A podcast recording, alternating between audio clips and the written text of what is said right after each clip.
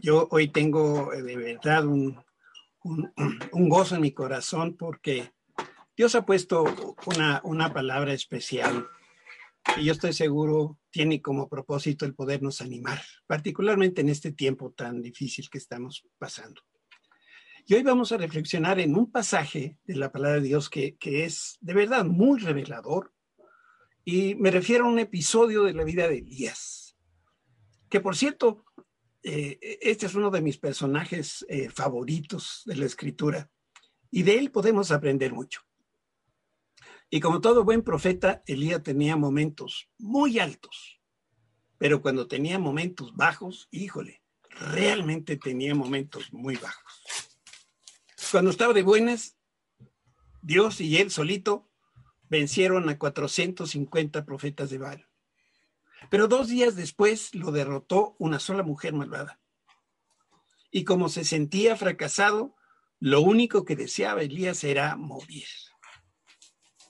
Yo no sé si de pronto tú te identificas con un personaje como, como Elías. Yo sí. Ah, y para poder comprender mejor el pasaje bíblico que hoy vamos a explorar, yo quiero que tengas presente que la región donde se encontraba el profeta Elías estaba pasando por una terrible sequía. Y, aquí es donde yo encuentro mucha afinidad con lo que tú y yo estamos experimentando. Yo creo que estamos viviendo un tiempo muy difícil como lo vivió Elías. Y resulta que durante tres años el territorio que habitaba Israel se quedó sin lluvia y sin rocío. Dios le dijo a Elías que, le informara al rey Acab que debido a su pecado, una terrible sequía lo iba a aceptar, no solamente a él, sino todo el territorio que habitaban. Y la consecuencia de la falta de lluvia fue desolación y muerte.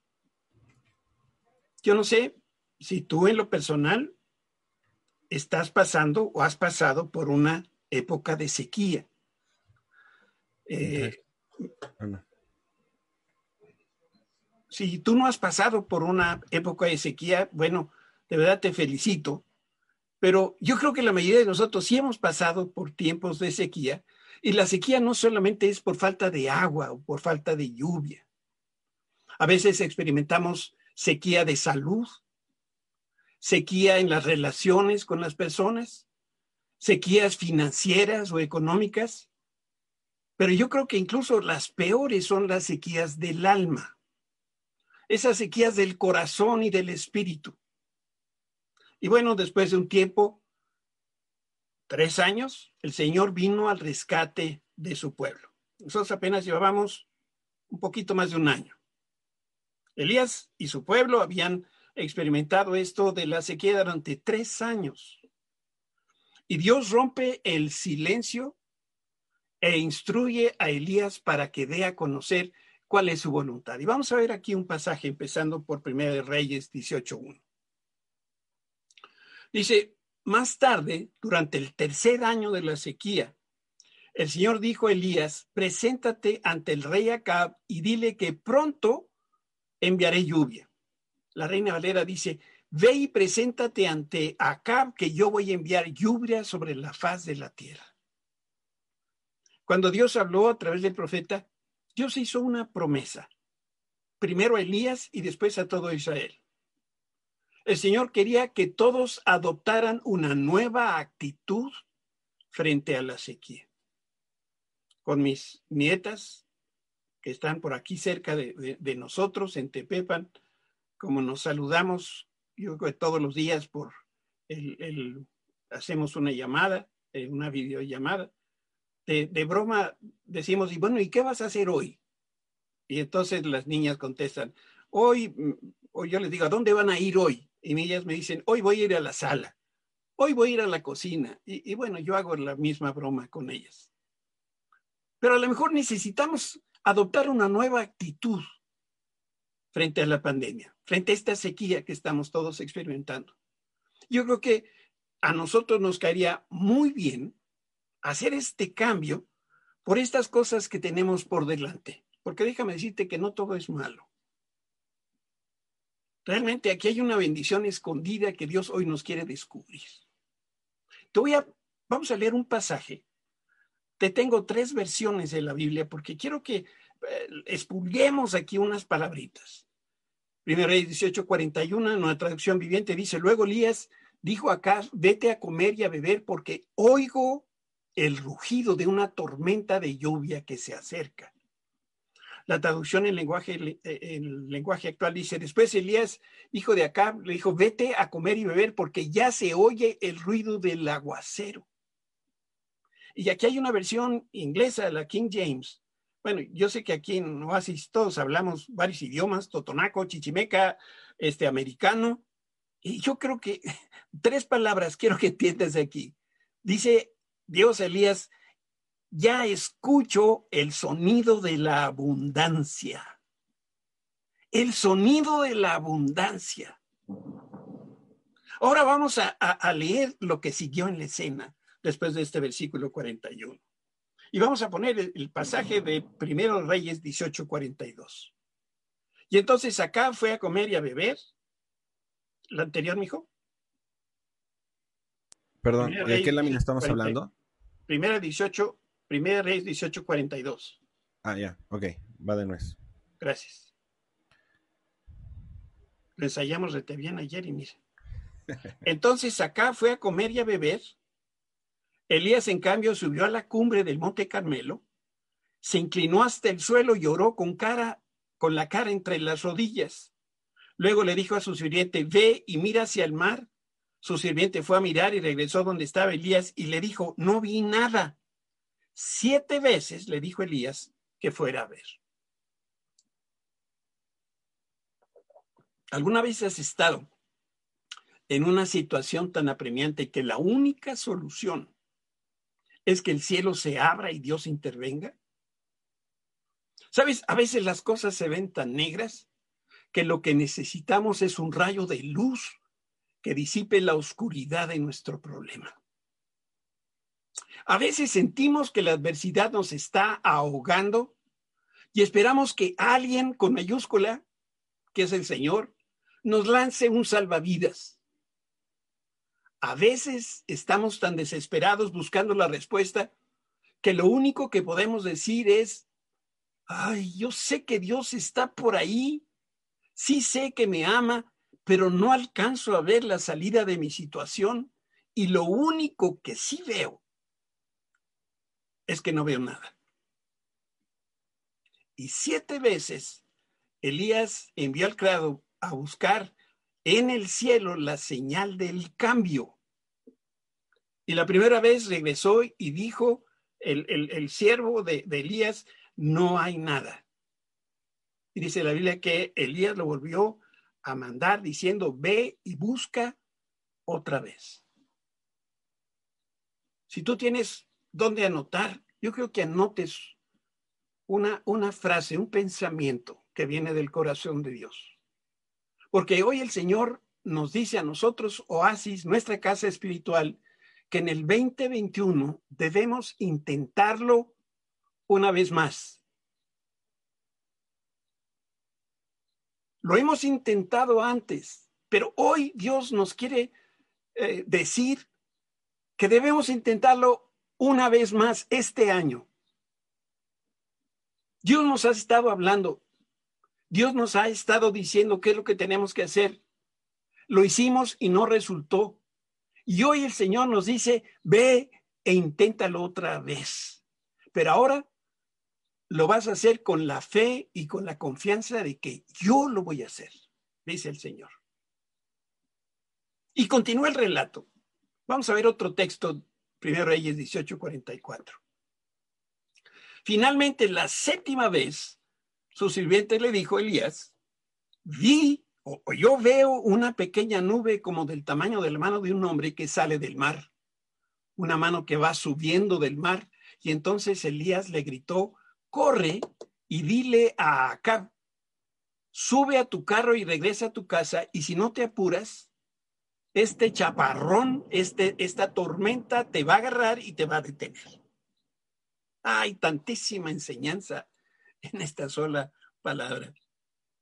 Y Dios espera que la hagamos propia, ¿Qué significa que la nube era del tamaño de la palma de la mano de un hombre? Mira, yo me puedo imaginar lo que pasó por la mente del criado, porque aquí en mi casa tú has de saber que yo soy el criado. Yo soy el que lavo los baños, yo soy el que trapeo, yo soy el que plancho. Y, bueno, no ese es el tiempo de quejar, pero por eso entiendo muy bien al criado de Elías. Su patrón lo mandó siete veces a cumplir una tarea. Y siete veces este hombre tuvo que venir con un reporte desfavorable. Lo que le pudo pasar al criado lo comparo cuando yo estaba enfermo. Y todos los días las personas que me quieren como mi esposita me hacen la misma pregunta. ¿Cómo amaneciste? ¿Cómo te sientes? Y después de varios días que me pregunta por mi salud, me empiezo a sentirme comprometido y entonces cambia mi respuesta y le digo, mira, creo que me siento un poquito mejor. Pero la verdad de la verdad es que no estoy muy seguro si realmente estoy mejorando. A lo mejor algo así le había pasado al criado. Después de siete veces de responder que no veía nada, la séptima vez llegó con Elías y le dijo, y esto no es lo que dice la Biblia, esto es lo que yo creo que le pudo haber pasado al, al criado. ¿Sabes, Elías? Veo algo de mejoría me parece que veo una nube, híjole, pero Elías está tan chiquitita que es del tamaño de una mano. Una mano, de, una nube del tamaño de una mano será suficiente para mitigar la sequía de tres años. Y como leímos antes, Elías escuchó el sonido de una fuerte tormenta. Y por eso le dijo a su siervo, yo escucho algo y eso que escucho es el sonido de la abundancia. La palabra de Dios claramente dice que la abundancia tiene un sonido propio. La abundancia tiene una actitud, tiene un espíritu que es único. Y cada vez que se avecina la, la abundancia, le antecede un sonido muy particular. Ahora quiero llamar tu atención al pasaje bíblico que sustenta lo que te estoy comentando. ¿Sabes? Hubo un sonido en Jerusalén que se escuchó el día del Pentecostés, Hechos capítulo 2. No es el texto, hijo. Te puedes regresar, hijo. ¿Te acuerdas que te decía que cuando yo decía esto tú no decías nada? no. Eso no dijiste. No dice nada. Ahí voy, ahí voy. Ese día en Jerusalén era día de fiesta nacional y de celebración, y dicen los historiadores que en aquel tiempo en Jerusalén habitaban 200 mil personas. Pero en las fiestas, las fiestas anuales, la ciudad crecía hasta 500 mil personas. Es un aumento del 150%. ¿Te imaginas la Ciudad de México con más del doble de su población? ¿Te imaginas el metro, el periférico? Pues leemos allí en el libro de los Hechos que vino el Espíritu Santo y se escuchó el sonido del cielo que era comparable a un fuerte sonido. Ahora sí vamos a poner el pasaje de Hechos capítulo 2. Léelo con, con cuidado. De repente se oyó un ruido desde el cielo parecido al estruendo de un viento fuerte e intempestuoso que llenó la casa donde estaban sentados. Entonces, el pasaje claramente dice que era como un viento recio que soplaba, pero no era viento. Era la presencia del Espíritu Santo. ¿Eso qué quiere decir? Que las ramas de los árboles no se movían, sin embargo, la ciudad entera escuchó el viento. Y eso que escucharon fue lo que los atrajo para que fueran al aposento alto, donde había 120 personas que estaban orando y que estaban esperando el cumplimiento de una promesa que Dios le dio a Abraham, que era la venida del Espíritu Santo en Pentecostés y el bautismo en el Espíritu Santo. Y en esa escena se conjuntaron dos fenómenos, uno natural y el otro espiritual. Pero imagínate, por más ruido que hicieran 120 personas hablando en otras lenguas y orando, y alabando a Dios, sus voces no se podían escuchar en toda la ciudad. ¿Sí? Fuera del aposento alto, o sea, en la ciudad había 500 mil judíos ruidosos que estaban celebrando y de cualquier manera estas personas pudieron escuchar un sonido como ráfaga de viento recio que fue lo que llenó toda la ciudad. Y ese portento, ese milagro, los impulsó a investigar y a conocer qué era lo que estaba sucediendo. ¿Te das cuenta? La abundancia tiene un sonido. Había llegado esa promesa también que Jesús le dio a sus discípulos, donde les decía, les conviene que me vaya porque si no me voy no les puedo enviar al consolador, otro como yo. Y van a tener la abundancia de la presencia del Espíritu Santo en sus vidas. Esa bendición abundante del Espíritu Santo tiene un sonido distintivo que lo caracteriza. Te hago una pregunta sencilla. ¿Se puede saber cuando una persona está enojada? ¿Verdad que sí? Lo mismo se puede decir de la abundancia. Cuando hay abundancia y donde hay abundancia es aparente. Se evidencia la abundancia. El profeta le dijo a su siervo, estoy escuchando el sonido de la abundancia. Y entonces le dice, ve al monte a ver de qué se trata. ¿Qué está pasando? Para muchas personas el año que tenemos por delante no es otra cosa más que más de lo mismo. Encierro por la pandemia, temor de contagios, incertidumbre económica, soledad, separación de las personas que más amamos. Para otros representa lo, lo, duro de enfrentarse a la enfermedad del COVID-19 y el dolor que ha traído por la muerte de tantos seres amados. Por eso, para el pesimista, este va a ser el peor de los años de su vida. ¿Y los cristianos? Los que hemos creído en Cristo y que somos de la familia de Dios, ¿qué debemos esperar en el año 2021 que estamos iniciando? Te voy a decir qué es lo que debemos esperar. Un año de abundancia y de prosperidad. El mundo entero espera un año terrible. Los, los economistas dicen que, bueno, si todas nos aplicamos las inyecciones de la vacuna y si, si el viento sopla de derecha a izquierda y si no pasa nada y si todo funciona bien, para final del año, a lo mejor empezamos a ver una nube de posibilidades del tamaño de una mano. Yo estoy convencido y yo te quiero convencer a ti que hay un lugar en el hueco de la mano de Dios para todas las personas que son como Elías. ¿Y cómo son estas personas? Las personas que en medio de la sequía están creyéndole a Dios y recibiendo de Dios la promesa de que viene abundancia de lluvia. Cuando nosotros hablamos de Elías, yo, quiero también aclarar que nadie debe sentirse menos Elías era un cristiano como tú y como yo. Y lo que hizo bien fue escuchar la voz de Dios. Y después se apropió las promesas del Señor. Y después hizo cuatro acciones tan sencillas que tú no lo vas a creer. Lo primero que hizo fue que Elías se separó. Elías subió a la cima del monte Carmelo, es decir, se separó del ruido y de la confusión y de la distracción que, hay en, que había en su mundo por tanta sequía, porque entonces Elías fue a buscar la presencia de Dios. Eso fue lo que hizo. Dos, Elías se humilló. Dice la escritura, lo, leímos, que cuando llegó a la cumbre de ese monte, se, se inclinó hasta el suelo y empezó a orar.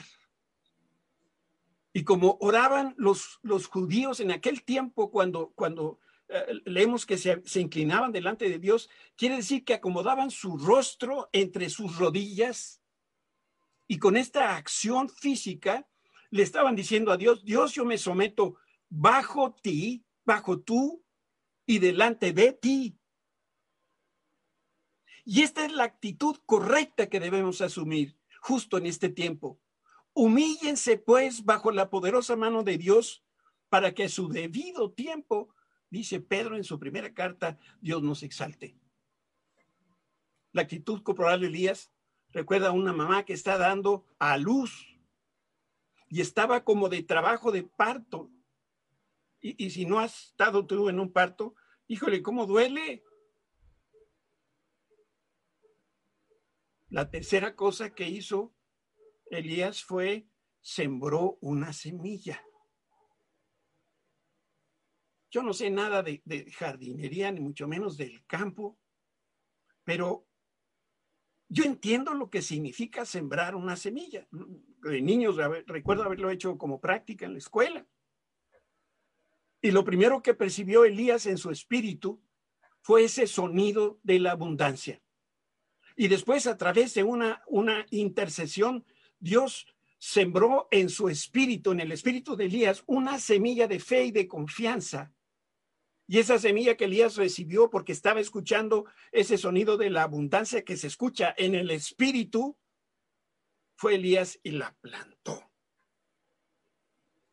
Cuando Dios te revela su corazón y tú empiezas a escuchar ese sonido de la abundancia, ese es el aviso que te está dando el Señor en el cielo que está a punto de abrirse. Quiero hacer un paréntesis para comentarte algo que considero importante. Debemos aprender que el Dios a quien servimos no es solamente el Dios de los buenos tiempos. Él también es el Dios de los tiempos malos. En el primer libro de los reyes leemos que los sirios se disponían a atacar y destruir a los hijos de Dios. Ellos no conocían a Jehová como, como, como su Dios, solo habían escuchado de él. Y el ejército enemigo planeaba cómo y dónde atacar. Y estos sirios pensaron equivocadamente que Jehová es Dios de los montes, pero no es Dios de los valles. Y Dios escuchó lo que los sirios dijeron y Dios se molestó con ellos. Y entonces el Señor dio una palabra al profeta para que le avisara al ejército de Israel y dijo que los sirios iban a atacar por el valle porque creían que Dios es solamente un Dios de los montes. Y el Señor entregó a los sirios en manos del ejército de Israel y los derrotaron. Eso hizo el Señor para que el enemigo entendiera que Él es Jehová el único y el verdadero Dios. Graba en tu corazón, en tu mente. Nuestro Dios no solamente es Dios de los lugares altos, Él también es Dios en los lugares bajos. Dios es el Dios de esta pandemia. Dios es el Dios de esta crisis económica, esta crisis de gobierno, estas crisis sociales que estamos viendo tú y yo debemos apropiarnos de esta verdad. Nadie aquí vaya a creer que solamente Dios está presente cuando las cosas marchan bien o que el Señor está presente solamente con aquellos vencedores. Dios también es Dios de las tribulaciones, de la escasez, de la enfermedad y de la tristeza.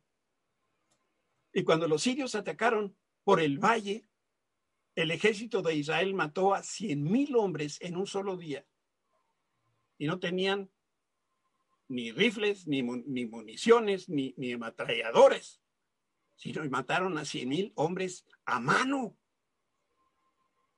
Y realmente no fueron los hombres, sino fueron Dios, porque Dios quería demostrarles que Él es el Dios de los buenos tiempos y también es el Dios de los tiempos malos. Te digo una cosa, yo escucho el sonido de la abundancia para esta casa espiritual. Pero yo no sé si tú lo escuchas. Tú y yo debemos salir del hoyo de la opresión en el que nos podemos estar encontrando ahora. Y solo así vamos a poder escuchar el, hermoso sonido que tiene la abundancia. Este sonido nos avisa lo siguiente, que llegó la hora de, de trabajo de parto con todo y dolor, que llegó la hora de interceder y de orar con todo el corazón, que llegó la hora de trabajar en fe para que se cristalice la provisión portentosa de Dios. Y este pensamiento me lleva a la cuarta acción que hizo Elías. Elías, les dije, se separó para orar, se humilló delante de Dios, sembró una semilla de confianza y de fe y Elías fue persistente. Yo quiero que imagines la escena de Elías con su criado. Elías escuchó en su espíritu, no en sus oídos, en su espíritu el sonido de la abundancia de lluvia y no había ni una sola nube en el horizonte. Lo que después hizo eh, Elías fue declarar con sus labios que venía una bendición grande y específica de parte de Dios. La lluvia estaba dando al fin de un periodo largo de sequía. Elías entonces se vistió de fe y en obediencia le dijo a su criado, ve a ver. Y el criado respondió, no hay nada. La segunda vez Elías le dijo, ve a ver. Y el criado bajó del monte y le dijo, no hay nada. No sabemos cuánto tiempo pasó entre cada orden que Elías le dio al criado. A lo mejor pudo haber sido una hora, un día, una semana, no lo sabemos. ¿Por qué lo estaba mandando Elías al criado a subir al monte? Porque Elías escuchaba y se necesitaba ahora la confirmación con los ojos de lo que se veía. No tenía duda de que lo que Dios estaba haciendo. Lo que quería era que viniera la confirmación por eh, eh, ahora por su criado y le dijera, eso que tú estás escuchando, ese sonido de la, de la abundancia, viene porque ya veo una nube en el horizonte. Seis veces subió este hombre y seis veces bajó con la misma respuesta. Yo que ese sirviente, yo estaría ya cansado y, no me mandaba a la base del, monte, quería que subiera hasta arriba del monte Carmelo. Y, yo no veía ningún cambio y, y, seguía la sequía y no podía reportar este criado nada bueno. Y una vez más, Elías le volvió a decir la séptima vez el número de la perfección de Dios. Ve a ver. Y entonces la respuesta del simiente fue, yo veo una nube pequeña, como la palma de mi mano, que está subiendo del mar. ¿Cómo debemos interpretar la visión del siervo? Te quiero poner un pasaje que, que me puede ayudar a explicar lo que estaba sucediendo en ese momento. Génesis 2.4. Yo sé que está aquí mi concuño Jaime y él es ingeniero forestal. Está su esposa que tiene un, tienen juntos un proyecto de cultivo en el campo y nos comparten lo que ellos hacen en ese lugar. Dice la palabra, este es el relato de la creación de los cielos y la tierra. Cuando el Señor Dios hizo la tierra y los cielos, no crecían en ella plantas salvajes, ni grano, porque el Señor Dios aún no había enviado lluvia para regar la tierra, porque no había personas que la cultivaran. ¡Wow! ¿Alcanzas a ver la verdad de Dios? Génesis es el libro de los principios. En sus páginas se registra la primera lluvia. Y como te diste cuenta, este texto que leímos está expresado en forma negativa. Es decir, Dios no había hecho llover. ¿Sabes por qué? Porque no existía un hombre que labrara la tierra. La tierra producía por el rocío que Dios mismo producía. Por eso no había lluvia. No había lluvia porque tampoco había un hombre que pudiera labrar la tierra. Por eso, la enseñanza que yo desprendo aquí, tomando por un lado este texto de Génesis, por otro lado la historia que estamos leyendo en Primero de Reyes, y la enseñanza aquí es muy sencilla, pero muy clara. El Señor envía lluvia a una parcela cuando previamente fue labrada y sembrada. Y a lo mejor lo que tú y yo estamos esperando no, no va a venir porque no hemos labrado ni sembrado. Dios hace llover en un campo que ya fue trabajado. El Señor envía lluvia abundancia donde la tierra fue debidamente preparada. Cuando el criado vio que la nube era del tamaño de la palma de su mano, el criado estaba viendo una señal profética, era una palabra de Dios y una declaración que estaba dirigido al hombre que decía, no enviaré lluvia a un campo que no se ha trabajado ni se ha plantado. ¿Por qué Dios opera de esta manera? ¿Sabes? Porque jamás se pierde una sola de las bendiciones de Dios. Si Dios enviara lluvia a una parcela no trabajada, esa agua de lluvia se va a desperdiciar. Y Dios no desperdicia nada. Lo mismo enseñó Jesús. Nadie vierte vino nuevo en odres viejas. Si lo hiciera el vino nuevo del Espíritu Santo, rompe las estructuras viejas y la bendición se desperdiciaría y el Señor no vierte su vino nuevo del Espíritu Santo en recipientes que no lo pueden contener. Dios no está dispuesto a que se desperdicie ni una sola gota de bendición. Ah, pero esta historia tiene el reverso. La mano que vio el siervo tenía justo la forma de una mano. Y mano es una figura de poder y de trabajo la mano se tiene que abrir y tomar la perilla para que la puerta se abra. Si tú quieres estar, entrar a un lugar, a una recámara, en un sitio, está cerrada la puerta, no, no se va a abrir, aunque estés orando. Se va a abrir cuando con tu mano tomas la perilla y la mueves de sitio. La mano tiene que sujetar el arado para cultivar la tierra. La mano tiene que labrar primero y quiere para, para poder recibir esa lluvia de la abundancia de Dios. El principio es bien sencillo. Cuando trabajamos en línea con el propósito y la voluntad de Dios, el Señor está obligado a respaldar nuestro esfuerzo con lluvia y abundancia. Sí dije, está obligado. Si tú siembras y plantas Dios va a enviar la lluvia que necesitas para levantar una cosecha abundante. Como hoy la gente envía su currículum por internet y no sé cuántas cosas, y qué bueno que hay esas posibilidades para nosotros.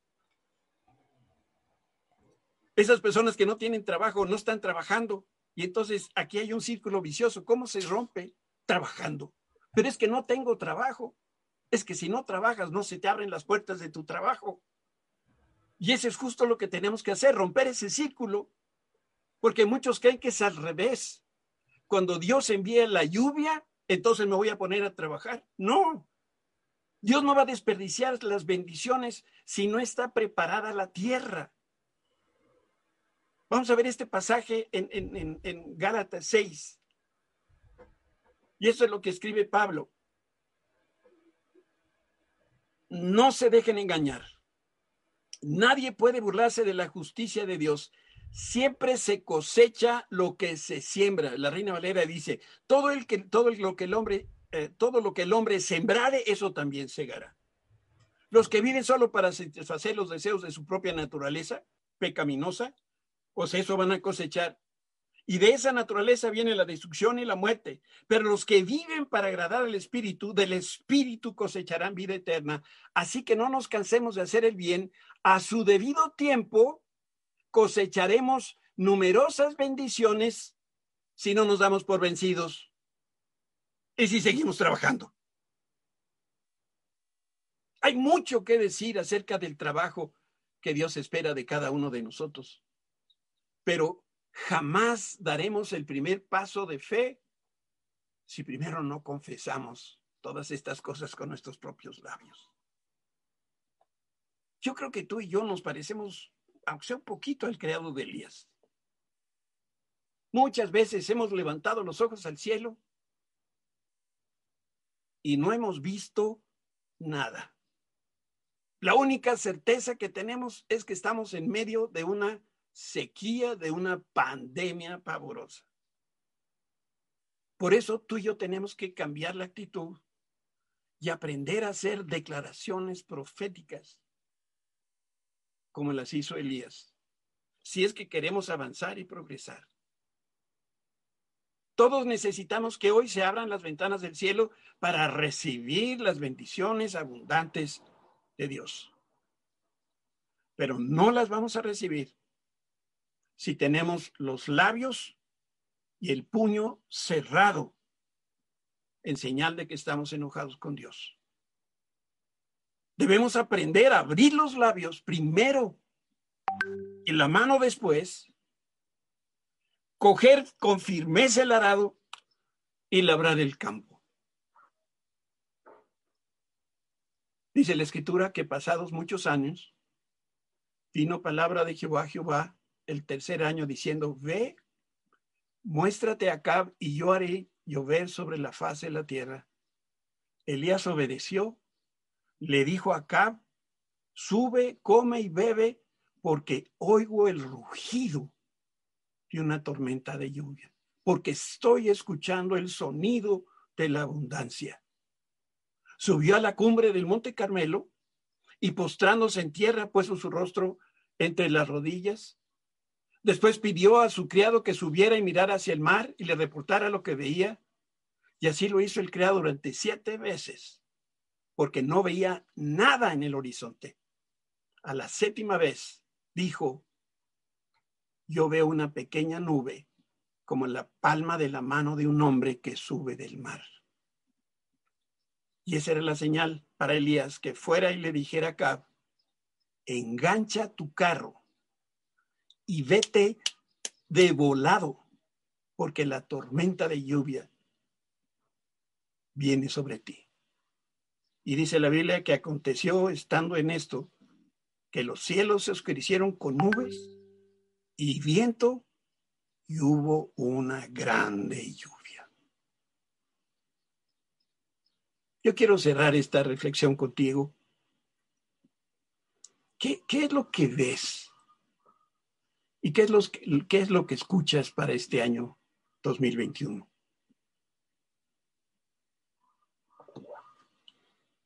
Yo creo que el Señor nos está diciendo, esta es hora de abrir el oído espiritual porque ya se escucha el sonido de la abundancia.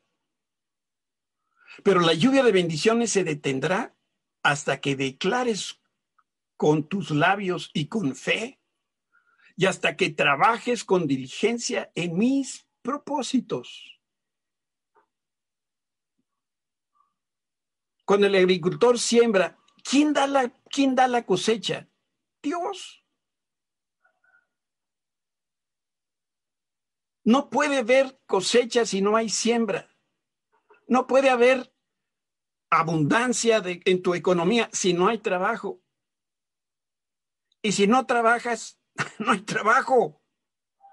Si hablas y siembras la palabra de Dios, vas a recoger prosperidad y nunca manos vacías.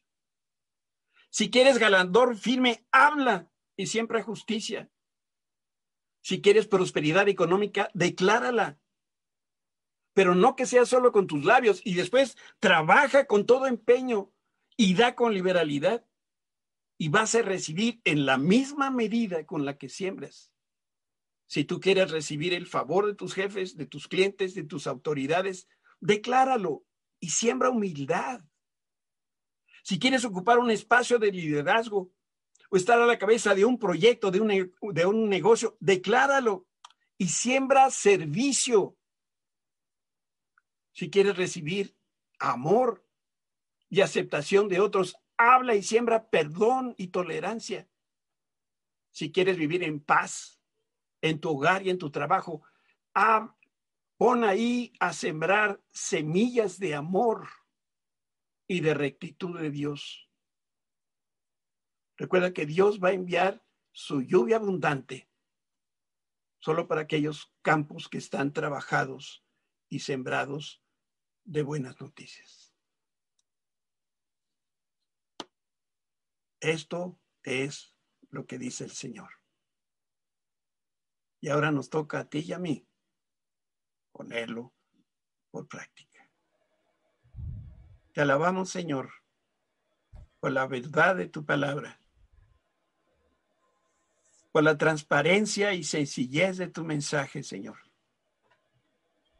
Y desde esta hora, en fe, como lo hizo Elías, nosotros declaramos que habrá abundancia en este año del 2021. Como pastor de esta casa espiritual, en tu nombre yo bendigo con abundancia a cada familia aquí representada, a cada trabajador que está en esta transmisión. En el nombre de Jesús, hablo abundancia y prosperidad. Declaro que ya escucho el sonido de la abundancia que está llegando a los ministerios aquí representados, a los trabajos, a los negocios, a todo aquello donde nosotros estamos empeñados y estamos sirviendo y trabajando como para ti, Señor. Padre, pon esa confianza y esa tranquilidad de saber que tú eres el que haces las cosas, tú eres el que pelea nuestras batallas y que nosotros hemos decidido hoy creerte y trabajar. En el nombre de Cristo Jesús. Amén.